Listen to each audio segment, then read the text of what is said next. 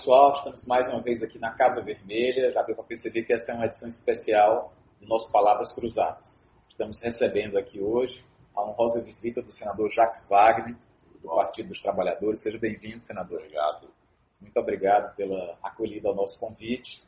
O senador Jacques Wagner está aqui em Fortaleza a convite da Associação Brasileira dos Juristas pela Democracia, que realiza hoje e amanhã, hoje à noite, na Ordem dos Advogados do Brasil, ali na Avenida Frontier, e amanhã aqui na Dulce, na Avenida da Universidade, para quem é de Fortaleza, aqui em frente à Casa Vermelha, quase em frente, o seu encontro nordestino.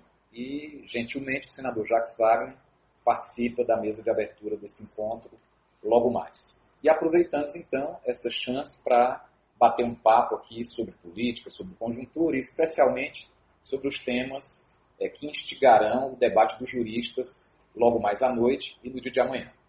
Antes, porém, eu queria falar um pouquinho do histórico do senador Jacques Wagner, nosso candidato. Ou então do galego, né? assim que o Lula chama o senador Jacques Wagner, porque são amigos. Eu acho que isso é um, é um privilégio da trajetória do senador. Amigos desde São mais de 40 anos, 78. Conheci o Lula na Bahia. Primeiro, obrigado aqui pelo convite, parabéns pelo seu trabalho aqui na, na capital Fortaleza. Parabéns pela Casa Vermelha. Achei muito gostosa e acolhedora. Adorei saber que você faz isso aqui, um núcleo de base, que é o começo do partido, que hoje a gente está reativar que muita gente abandonou. Mas eu sou amigo do Lula ainda no tempo do movimento sindical. Eu era do sindicato dos petroquímicos da Bahia, ele já era sindicalista de São Bernardo conhecido. Nós fizemos um congresso e aí convidamos ele para palestrar. Então isso era junho de 1978. Então eu vou completar agora 41 anos de amizade. Ajudei ele a fundar o PT, fui o primeiro presidente do PT da Bahia. E a minha trajetória vem de movimento sindical, mais ou menos como a dele. Apesar de que ele é filho de uma família super humilde, eu sou filho de classe média no Rio de Janeiro, era estudante de engenharia, já estava com sangue da política na veia, então já fazia diretório acadêmico, militância partidária, luta pela democracia, foi obrigado a abandonar a Faculdade de Engenharia no Rio, no último ano, e fui para a Bahia, que me acolheu muito bem, já tenho três filhas e um enteado é, baiano, sou casado com Fatinha já há 28, vai fazer 29 anos. Então já como com farinha com pimenta, que acho mais ou menos uma carência também come aqui. Maravilha. Então essa foi a melhor apresentação feita pelo próprio senador, que, como ele disse, foi governador, foi deputado federal, foi também ministro, né? Ministro da Defesa, ministro da Casa Civil, tá certo? É, eu fui, na verdade, com Lula, fui ministro do Trabalho, trabalho. depois eu dirigi o Conselho de Desenvolvimento Econômico e Social, e depois eu fui para o Ministério, vamos dizer assim, da Articulação, Articulação Política, política, quando teve aquela crise do mensalão. Aí em 2006 eu saí, fui para o governo, fui eleito em 2006, reeleito em 2010, e quando a Dilma foi reeleita em 2015, ela me chamou para trabalhar com ela, eu fui ministro da Defesa, depois eu fui chefe da Casa Civil a partir de outubro de 2015 até que acontecesse o golpe do impeachment, e aí eu saí junto com ela, fiquei até o último momento em setembro. Aí voltei para a Bahia, trabalhei um tempo com o Rui, na Secretaria de Desenvolvimento Econômico, e agora fui eleito senador, é a minha primeira experiência como senador, apesar de que eu já tinha sido 12 anos deputado federal. Senador, a mesa de abertura do encontro da Associação Brasileira de Juristas pela Democracia hoje lhe propõe o seguinte tema: Brasil atual, democracia ou estado de exceção. Eu recentemente escrevi um artigo que ainda nem foi publicado, acho que ainda vai ser publicado, e eu começava dizendo que quando adolescente fui atleta de basquete, mas eu não era um bom atleta, era um atleta mediano. Mas eu aprendi a fazer uma coisa que a gente chamava de corta-luz. Então, você fica na frente do seu adversário, sem bola, do marcador do seu adversário, para permitir que o teu companheiro de time passe porque você é um obstáculo para o marcador dele, para fazer a sexta. E eu usava essa metáfora para falar que enquanto o Bolsonaro faz um corta-luz com seu despreparo, com seu estrionismo nas redes sociais, com todas essas polêmicas que nós estamos discutindo, caminha a passos largos uma militarização do Estado. Hoje nós temos no governo federal, talvez, mais oficiais do que tínhamos no tempo da ditadura. Mais recentemente, a ordem para celebrar o 64. Né? E tudo isso nós estamos assistindo.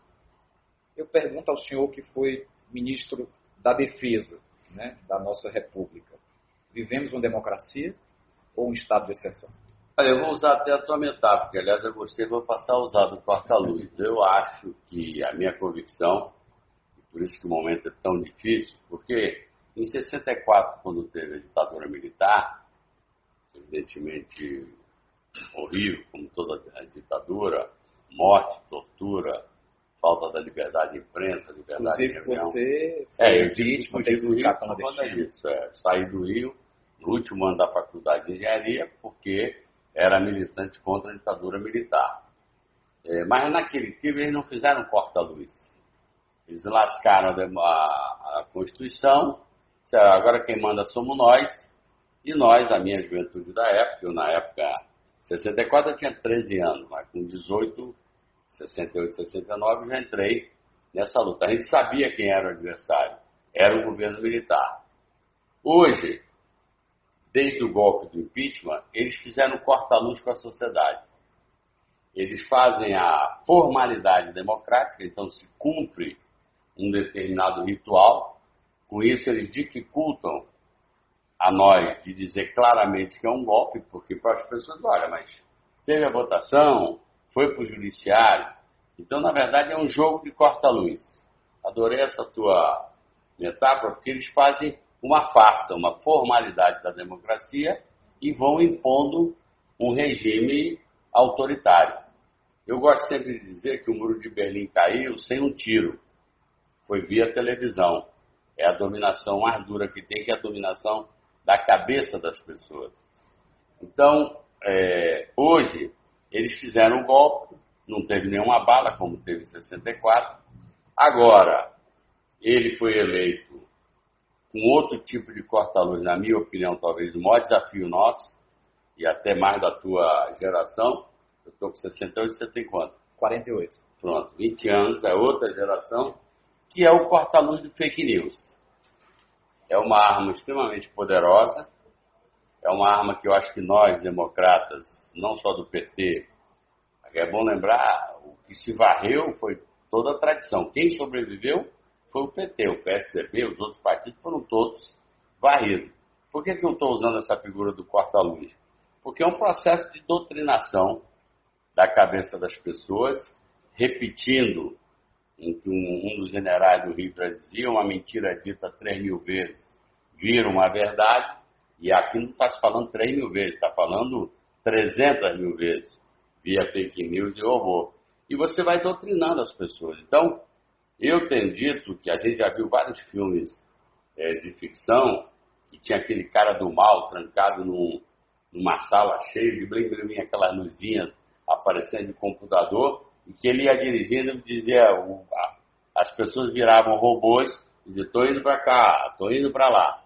De uma certa forma, houve um torpor via fake news e as pessoas elegeram um cara que não deu uma proposta de governo, não foi para um debate, tomou uma facada que foi é contraditória, mas quase que a salvação dele, que ele virou uma vítima e aí ninguém atacava, teve uma exposição de televisão horrível, e que hoje é um governo assim, de cabeça para baixo.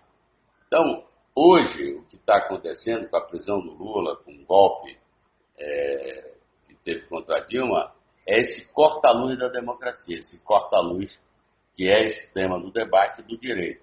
Se cumpre a formalidade democrática e se impõe quase que um, com um protagonismo do judiciário altíssimo, com um positivismo do judiciário politizado altíssimo, você vai impondo um regime autoritário, mas, para todos os efeitos, teve eleição, tem o Supremo aberto funcionando.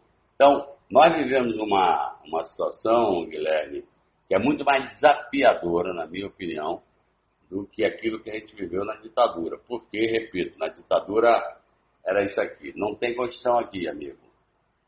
Cale a boca, porque aqui quem manda é milhões. E ele, eu vou dizer uma coisa para você. A mim não me parece que os militares que pensam o Brasil têm maior apreço por ele. Mas, evidentemente, todo mundo gosta de estar no poder. Ele não é um exemplar. Era o que estava à mão, né? Não, não era nem o que estava à mão. Se você quer a minha opinião sincera, ele entrou numa aventura e a facada acabou elegendo ele. Acho que nem ele acreditava que ia ser eleito. Porque se acreditasse que ia ser eleito, ele deveria ter um programa de governo, ele deveria estar começando a discutir com os futuros ministros. Não tem nada. Ele chegou lá sem nada. Então hoje, ele foi puxando, evidentemente, como ele foi formado nos militares, querendo ou não, é, Guilherme, os militares, eu fui ministro da Defesa, eles pensam o Brasil. A cabeça é conservadora do ponto de vista dos hábitos, mas ele tem uma estratégia nacionalista, eles pensam o Brasil. E não acho que interessa para nenhum militar hoje entrar no governo de forma abertamente autoritária. Esse sistema é um sistema muito melhor. Todo mundo fica sempre com temor que isso pode acontecer e os caras vão ocupando lugar. Eu vou me arriscar aqui, dizer do ministério dele, para mim, a parte ou menos ruim ou melhor, como queira falar, são os militares. Porque, pelo amor de Deus, o Paulo Guedes é um destemperado, mostrou isso na última ação. Aquela senhora dos direitos humanos, o ministro da Educação, então, sinceramente, só tem um fanático. Do, hein? Do ponto de vista do preparo, da qualificação e até da, da relação institucional, há um desnível aí, né? Um dia desse eu estava falando aqui também nas redes, dizendo que no ministério dele tem o time dos bobalhões, né? tem o time dos espertalhões e tem o time dos purões, repaginado, como ah. você dizia agora há pouco. Mas, senador, o senhor está como um ator político nesse momento histórico, no seu primeiro mandato no Senado.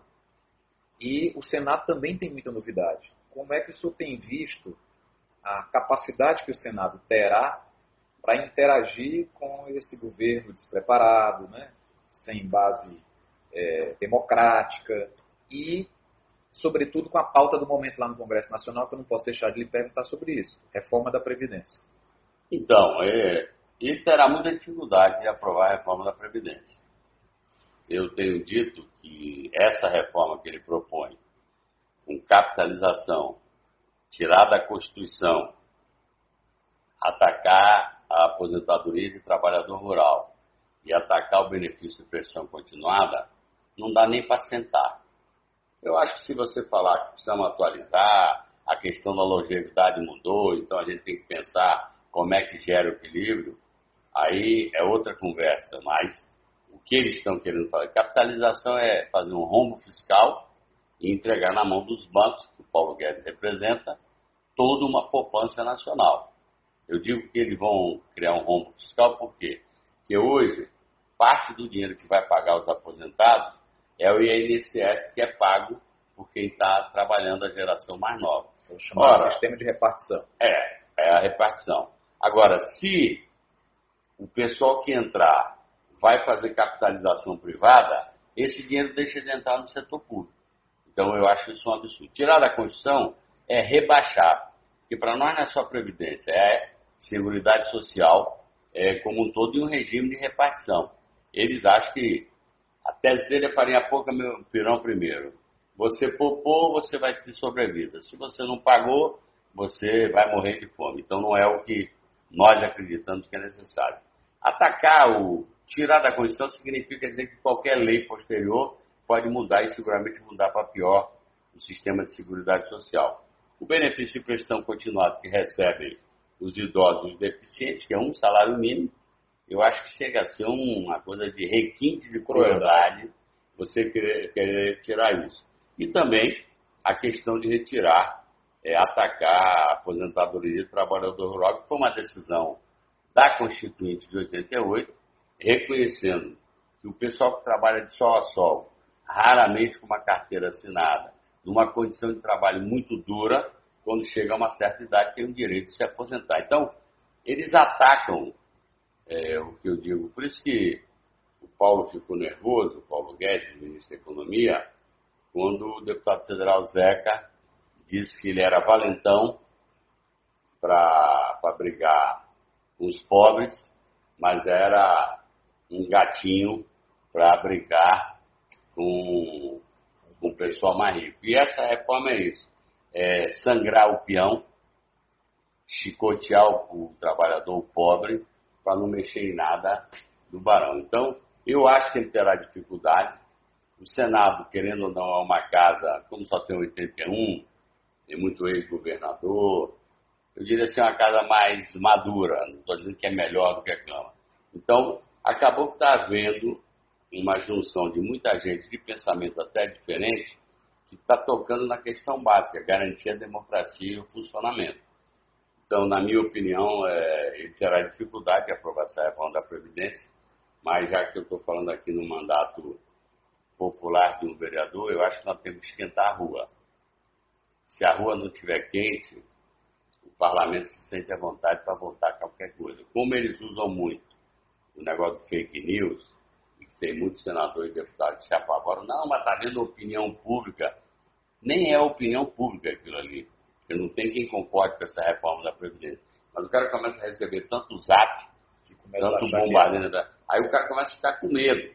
Aliás, eu, por isso que eu estou dizendo que esse é um sistema perigoso, que até setores do judiciário se apavoram. É, mas se eu votar assim, quando eu saio na rua, o pessoal reclama de mim, como já aconteceu com alguns ministros supremos. Então, eu insisto, até para mim é um prazer estar com um jovem, eu vou chamar assim de 40 e pouco é jovem mesmo, estou com 60 anos, não estou me achando velho, mas é, eu acho muito importante essa tua geração, a gente mergulhe muito nesse componente, repito, que é a tentativa de usar é, a internet, o Facebook, o Zap, para fazer quase que uma doutrinação, repetindo uma mentira via robô 30, 50, 100 mil vezes e as pessoas se apavoram. Lá chegou, Guilherme, muito senador, foi eleito senador tanto quanto eu, vale tanto quanto eu, mas que chegou lá só por a via desse fake. Então, na verdade, o cara às vezes não tem muito compromisso com nada, porque é o cara que antes de é, votar vai olhar no Facebook o que é que estão falando. É, exatamente. Então, na minha opinião, eu acho que a gente vive um momento, vou insistir, muito delicado, porque o desafio é muito mais sutil, por incrível que pareça. E é uma estratégia mais sofisticada. É muito mais sofisticada. E não está sendo aplicado só aqui. Eu tive recebendo uma deputada da Alemanha, do Parlamento Europeu, que veio saber o que estava acontecendo, e eu perguntei para ela, e lá, como é que vocês estão vendo que vai ter eleição do Parlamento Europeu por agora? Aí ela me disse, nós estamos muito preocupados. A gente já sente que tem um grupo de parlamentares que vão se apresentar nessa eleição nesse mesmo formato do Bolsonaro. Não é brincadeira. Os estrategistas contratam psicólogos, pegam todo o teu perfil nas redes e ficam sabendo exatamente que mensagem tu quer ouvir. Por exemplo, eu estava lendo, acho que tem até um filme sobre isso, o grupo que organizou aquela campanha na Inglaterra, para a Inglaterra sair da União Europeia, o chamado Brexit, que era a Grã-Bretanha fora da União Europeia, que na minha opinião o povo inglês vai acordar, vai ver que está fazendo um erro. Eles montaram essa equipe de propaganda dessa ideia de sair da União Europeia convidando inclusive psicólogos da Índia. Por quê? Porque como a Índia foi colônia inglesa, tem muito inglês morando na Índia. Então, ou seja, eles ficam capturando o que que as cabeças, sabe? Eu estou com raiva da falta de segurança, então o cara bombardeia e fica naquela coisa. Então, eu quero repetir, por isso que eu acho muito importante esse trabalho que você fala aqui na Casa Vermelha. Aliás, eu acho que o PT tem que retomar muito esse trabalho, que é de formação de quadros, é, de estímulo para a juventude é, entrar na política, porque a política todo mundo acha horrorosa, mas é a política que manda na vida da gente. Então a gente está dentro para fazer melhor, ou a gente vai receber ordem dos outros. Bom, preste atenção aí no recado do senador Jacques Wagner. E aproveitando a oportunidade, reforço o chamamento, a participação popular que nós temos sempre feito aqui nas nossas redes sociais, agora 7 e 8 de abril, nós temos a jornada Lula Livre. Vai completar um ano que o presidente Lula está injustamente preso, ilegalmente preso, na condição de preso político. Eu queria encerrar, senador, aliás, advertindo também a você que compartilhe essa, esse bate-papo, comente, né, ajude a gente a fazer o uso dessa tecnologia para formação de consciência política, sem a qual nenhum projeto da classe trabalhadora tem sustentação. Mas isso não é suficiente. A gente precisa também fazer o que estamos fazendo hoje aqui com o senador. Olhar nos olhos, sentir a energia, né? perceber as emoções, interagir. A gente não conhece as pessoas escondidas de trás de uma tela de celular. Então, hoje à noite é uma oportunidade importante. Vá ao AB, às 18h30, debate proposto pela Associação Brasileira de Juristas pela Democracia. E amanhã o dia todo aqui na Dulce. Tá? Não perca essa oportunidade. Senador, eu queria lhe agradecer e encerrar com uma pergunta que eu considero fundamental. Eu dizia agora há pouco, vamos completar um ano com o nosso companheiro Lula preso, seu amigo pessoal, seu companheiro de fundação do Partido dos Trabalhadores, alguém que compartilhou com você um sonho de um país que nós experimentamos esse alvorecer por alguns anos e tivemos mais uma vez na interrupção desse, desse projeto. Qual é o seu sentimento em relação a isso? Qual é a importância que o senhor atribui hoje à liderança que o presidente Lula continua exercendo e, por consequência, a campanha pela liberdade do presidente Lula? Olha, Guilherme, essa é uma questão, eu disse já até numa reunião do PT, que essa é uma questão, eu comparei com as mães da Praça de Maio. A garotada mais jovem que não sabe, durante a ditadura militar na Argentina, evidentemente muitos jovens que lutavam contra a ditadura sumiram, foram assassinados e mortos. E é uma imagem que eu acho muito forte, que, de mães de vários desaparecidos ou assassinados que não sabiam nem onde estava o corpo, que ficavam numa praça lá, a praça é, ficou conhecida como a Praça é, das Mães. É, então elas disseram, eu não saio daqui enquanto eu não souber onde é que está ou meu filho ou o corpo do meu filho. Então era uma luta que não tinha fim, a não ser quando você chegasse no seu objetivo. A luta de Lula livre, para quem é democrata, quem sonha com justiça, eu acho que ela é uma luta também do sem fim, vai ficar permanente até a hora que a gente consiga realmente que se faça justiça e que o Lula saia é, daquela cela, daquele quarto na Polícia Federal do Paraná, já estive lá três vezes com ele, porque é um absurdo.